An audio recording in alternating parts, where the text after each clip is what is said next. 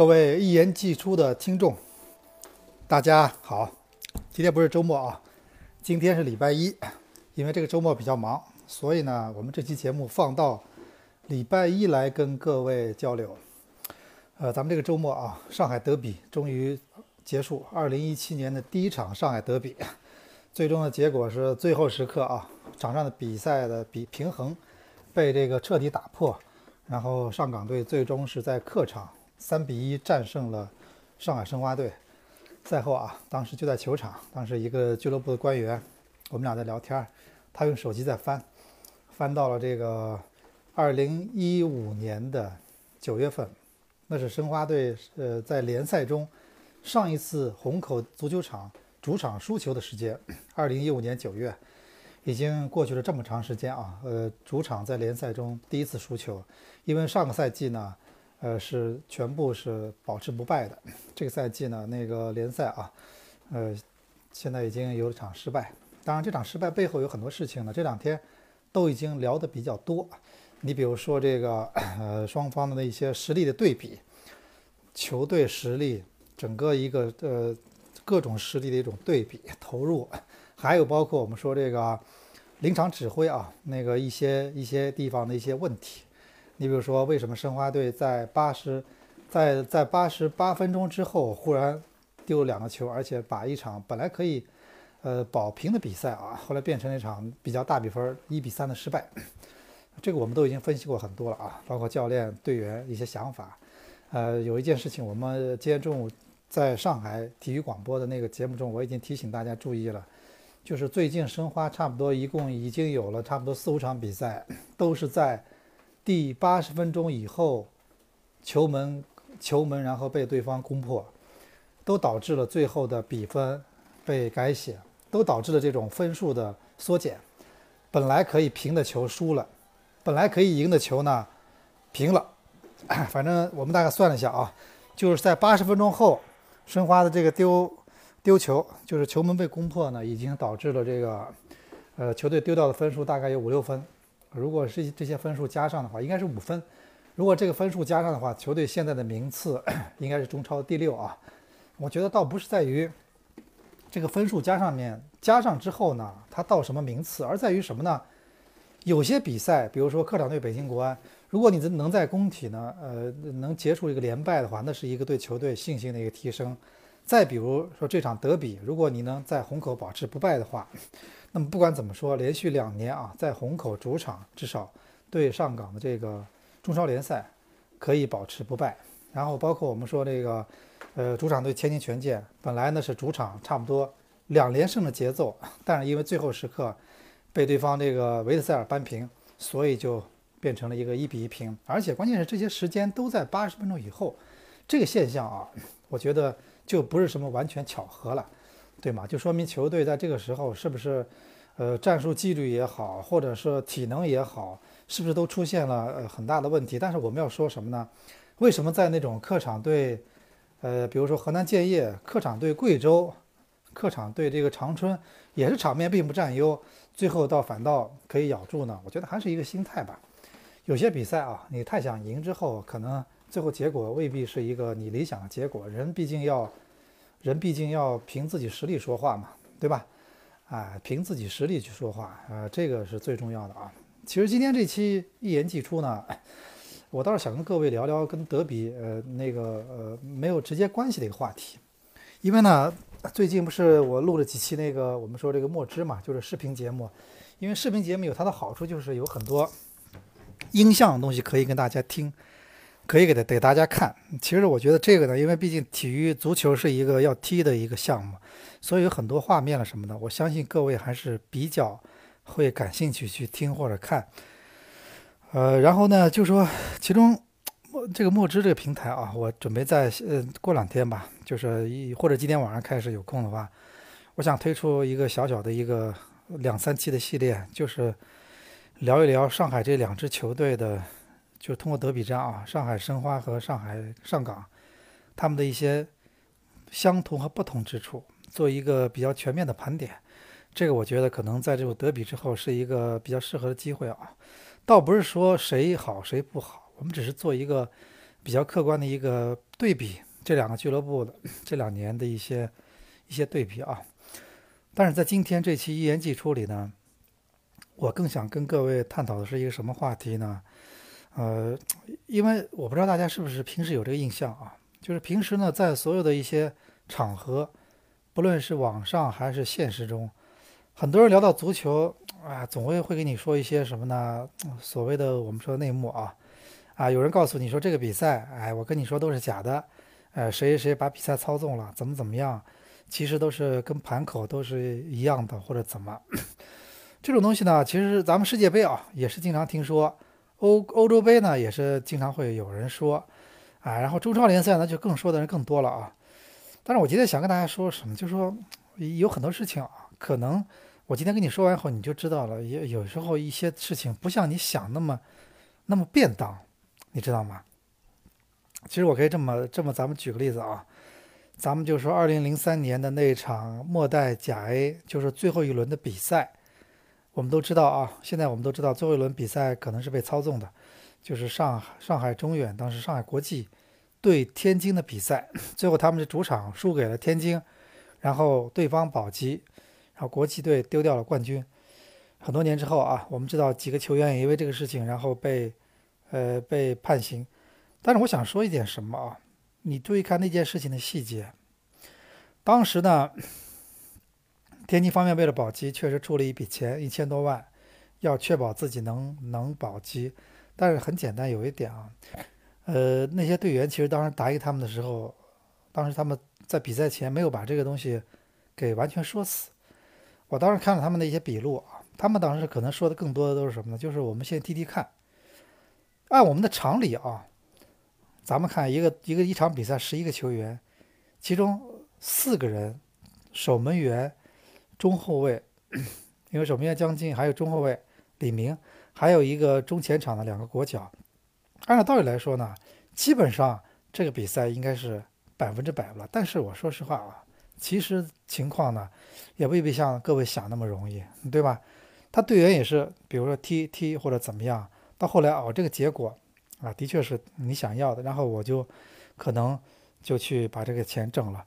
哎，那这个钱再怎么说，我说的很简单，比赛前不可能给你的，对不对？按照很多做很多事情的规矩，可能在做这事情前，钱就要预付一半了什么的。但是我可以很很很很很很那个，呃，负责的告诉各位，当时那笔钱，所有的他们当时的通过那个比赛得到的钱，是在比赛后的当晚，这这几个球员啊，那个轮流去上海淮海路有一个。呃，巴黎春天那个是那个商场楼上有一个酒店式公寓，然后去那儿把钱拿走了，你知道吗？我的意思说你什么意思？就是说，就是我们说的啊，一场比赛不像不像大家有时候外面说那么轻松，就是说我们就可以把这场比赛给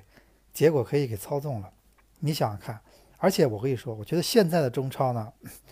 这件事情难度更大了。为什么？很简单，第一。现在的中超很多球员的工资都非常高，我们这么跟你说了，当年你要让这些球员做这个事情啊，呃，你至少你看当时就按当时的尺寸来说，相当于每个球员国脚级的球员一年的一年的薪水，你给他一场比赛，可以他会动心，对吗？然后现在我们看啊，我们现在知道我们现在国家队队员这种队里面的核心主力一年的工资很多都是上千万，上千万。然后呢，这是第一点啊。你这个，你你要真的要想怎么样的话，你要找四个人的话，你的成本是多少？你自己算，四千万。就算他们愿意，四千万，对吧？第二还有在哪了啊？关键是什么呢？现在球队很多中超球队，特别是这强队，什么恒大，什么什么是上港申呃，包括那个华夏幸福，像申花这些球队，你去看看这些比赛是谁来左右胜负的？你注意看，几乎都是外援，你说对吧？几乎都是外援，都是什么呢？那个，而上上海申花队干脆队长就是莫雷诺，然后上港队胡尔克、奥斯卡、埃尔克森，对吧？啊，然后那个什么，我们说那个华华夏幸福也是一样啊，那个拉维奇，包括我们说这个一些球队，基本都是如此。现在比赛决定一场胜负的都是外援，基本上啊。哪怕在三外援时代也是外援，而且教练还是老外，嗯，对吧？所以，所以我就说啊，你现在你你说这个比赛，说实话啊，已经不是说啊，你几个找几个本土球员你就可以搞定的，可以操纵的。而且我觉得有一点，很多人说啊，老外一样去干这事儿，但是坦率的说啊，咱们说上次反赌扫黑，我当时跟很多当事人在聊天，就是二零一一一零年吧，反赌扫黑，到最后一二年那个判刑。他们了了解了很多的案子，很多的那种，但是后来还真的没有什么涉及外援的。哎，你看这点确实也是啊，那么多，那么多，其实中超当时踢球的外援不少吧？零三年两个队所有球队都已经外援很多了吧？对不对？都已经很多了吧？然后呃，那个包括后面的比赛，你们零四年、零五年，后来不是一直在查嘛？外援已经很多了吧？但是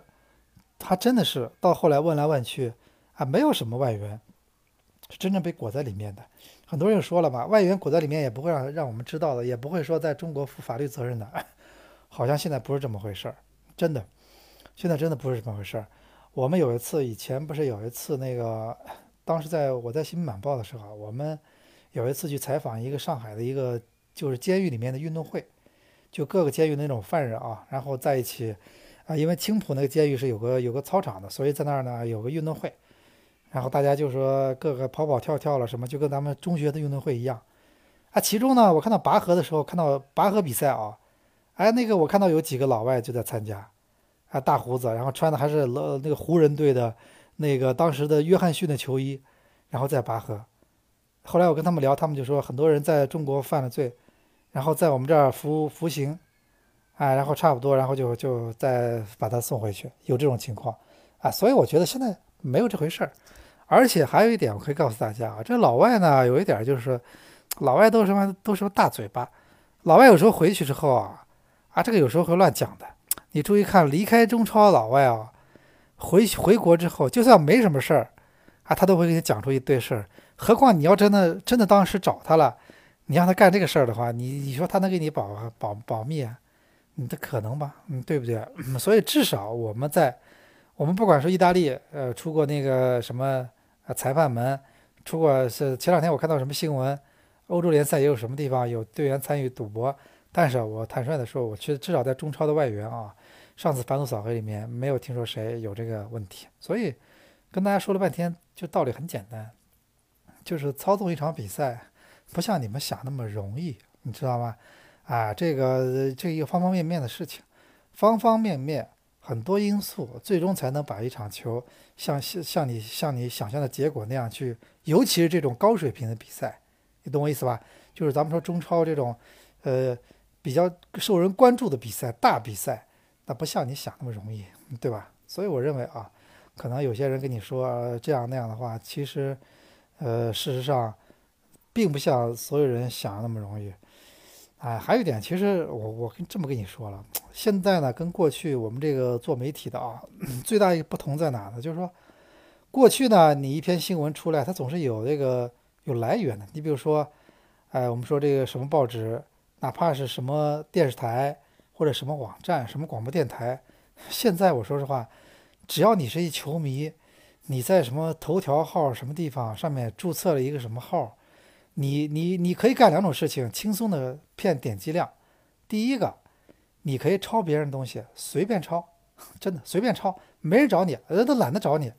我那个上期有一次录了那个一期节目，就是那个什么那个呃，就是我说那个就说录了那个就视频节目，聊德比的。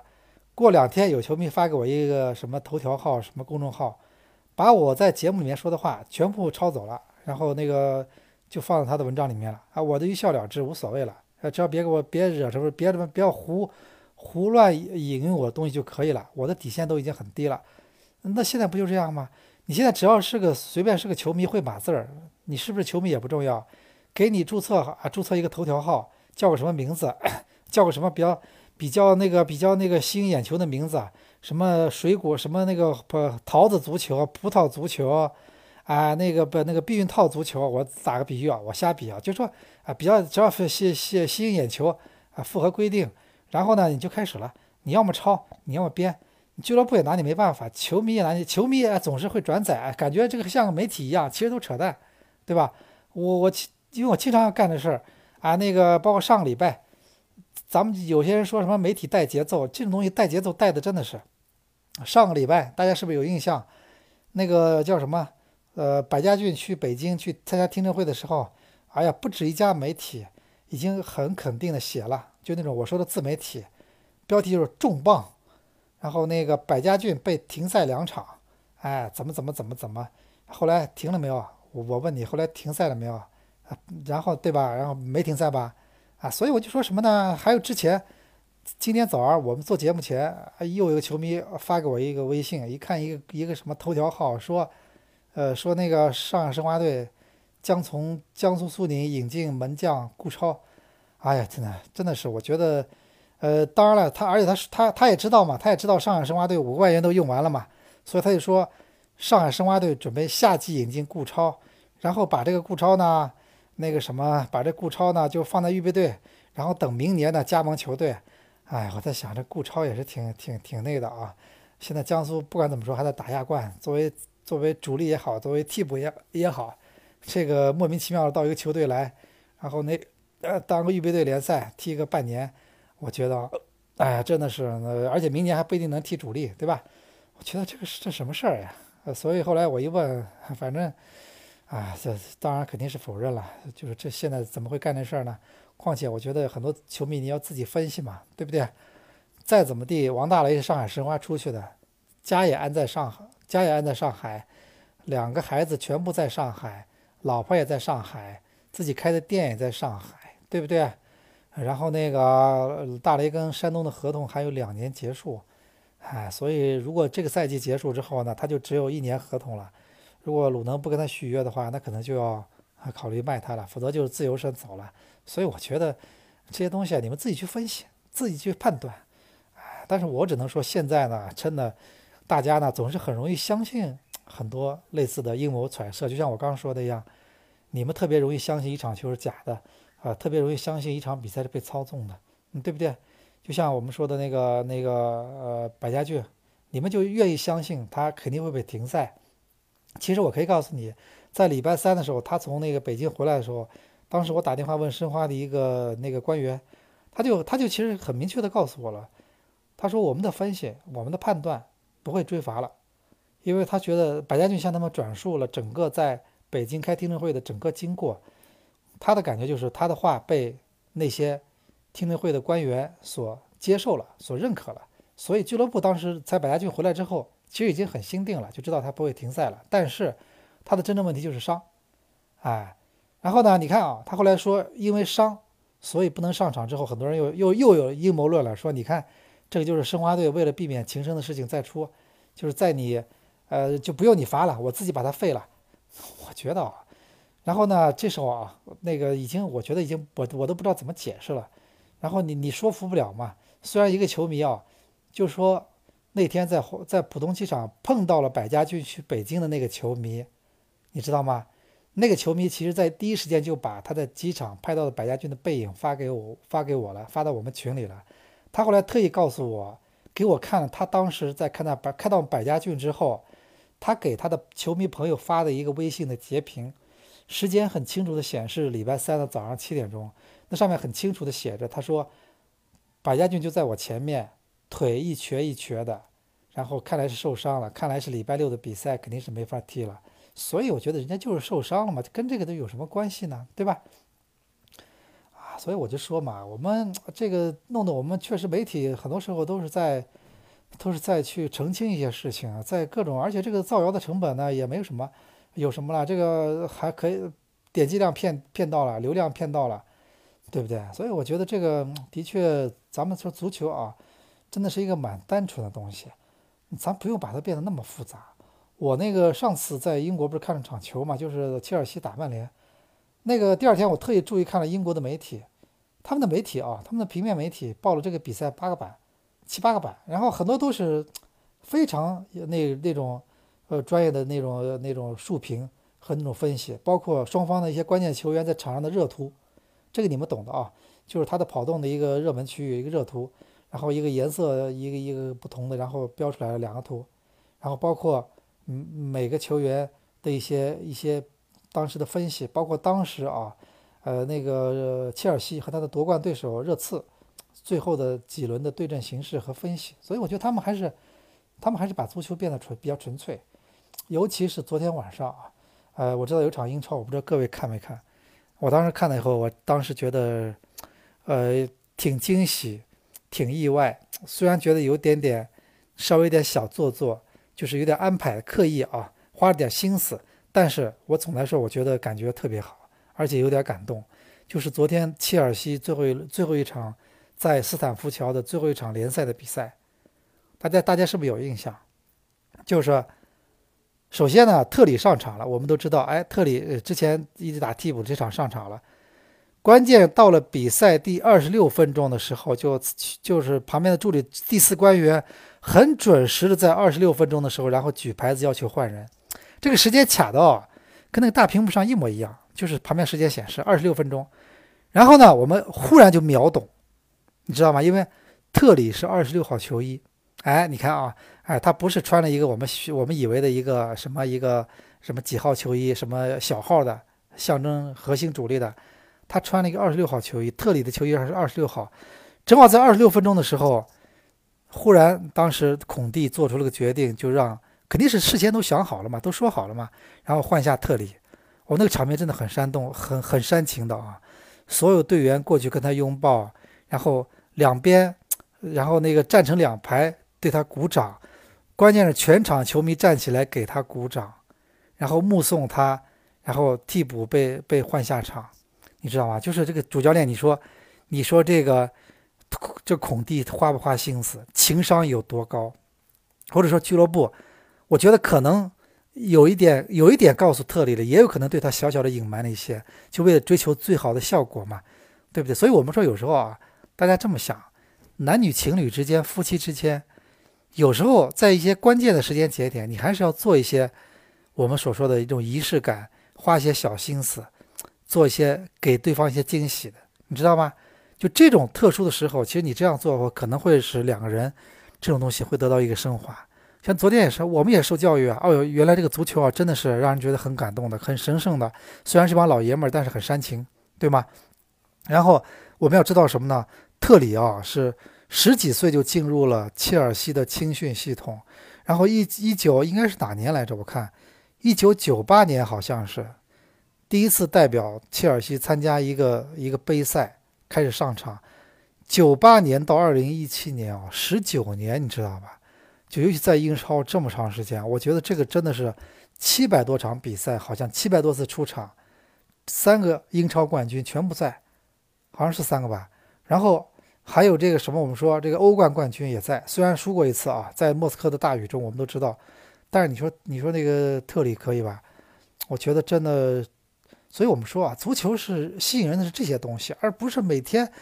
乱七八糟的各种各样的这些这些东西啊。我觉得这个有点烦，看的真的有点各种阴谋揣测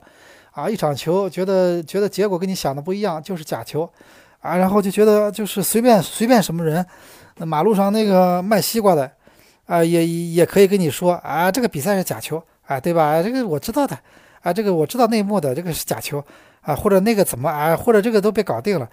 我总觉得咱们这样的话，咱们看足球，我失去了很多乐趣，对吧？当然了，我们不能，我们不能带着一颗童子军的心嘛，啊，不能就说把这个足球想的也太单纯。但是我总认为，啊，咱不能把这个足球的所有东西都都认为是，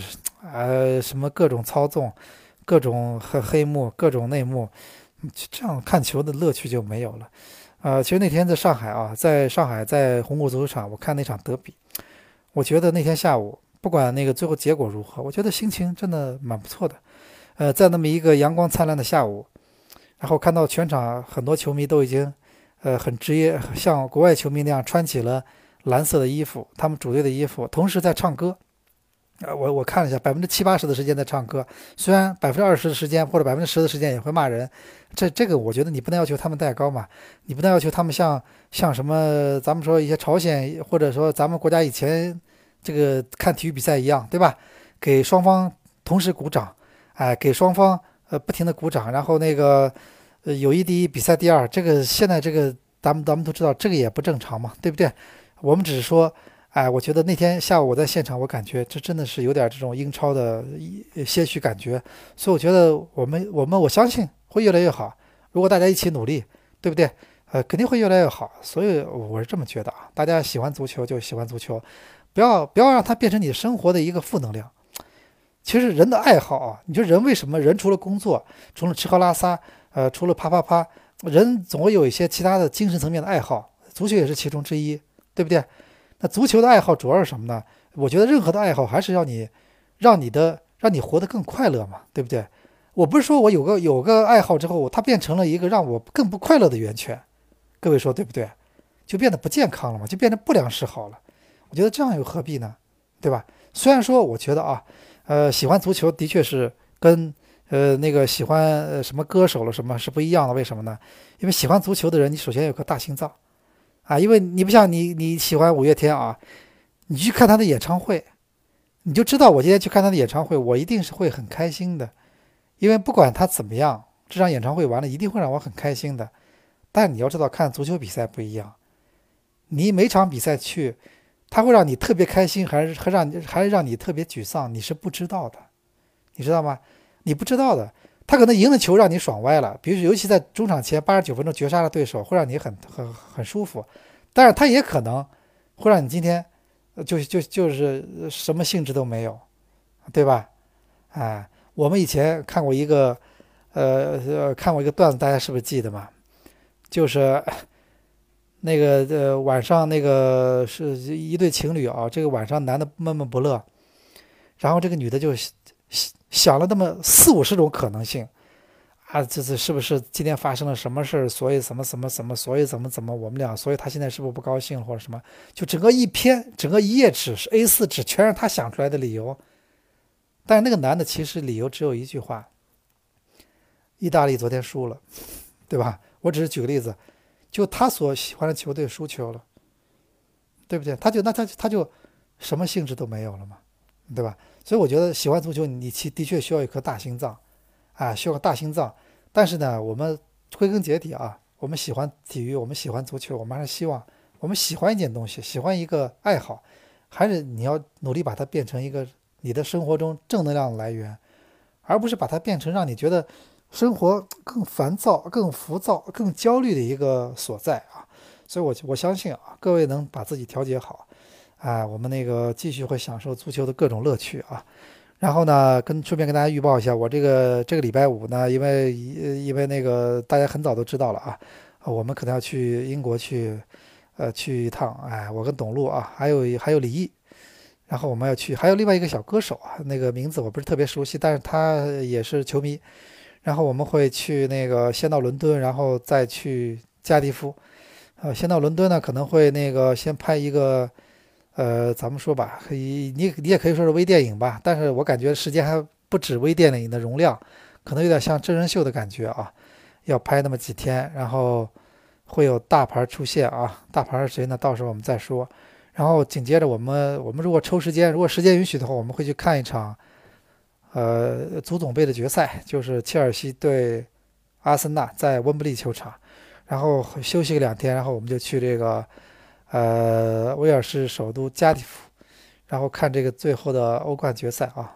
然后呢，到时候到了那边以后，我会抽时间跟大家再录我们的一言既出，啊，然后那个咱们啊，咱们那个下期节目再见，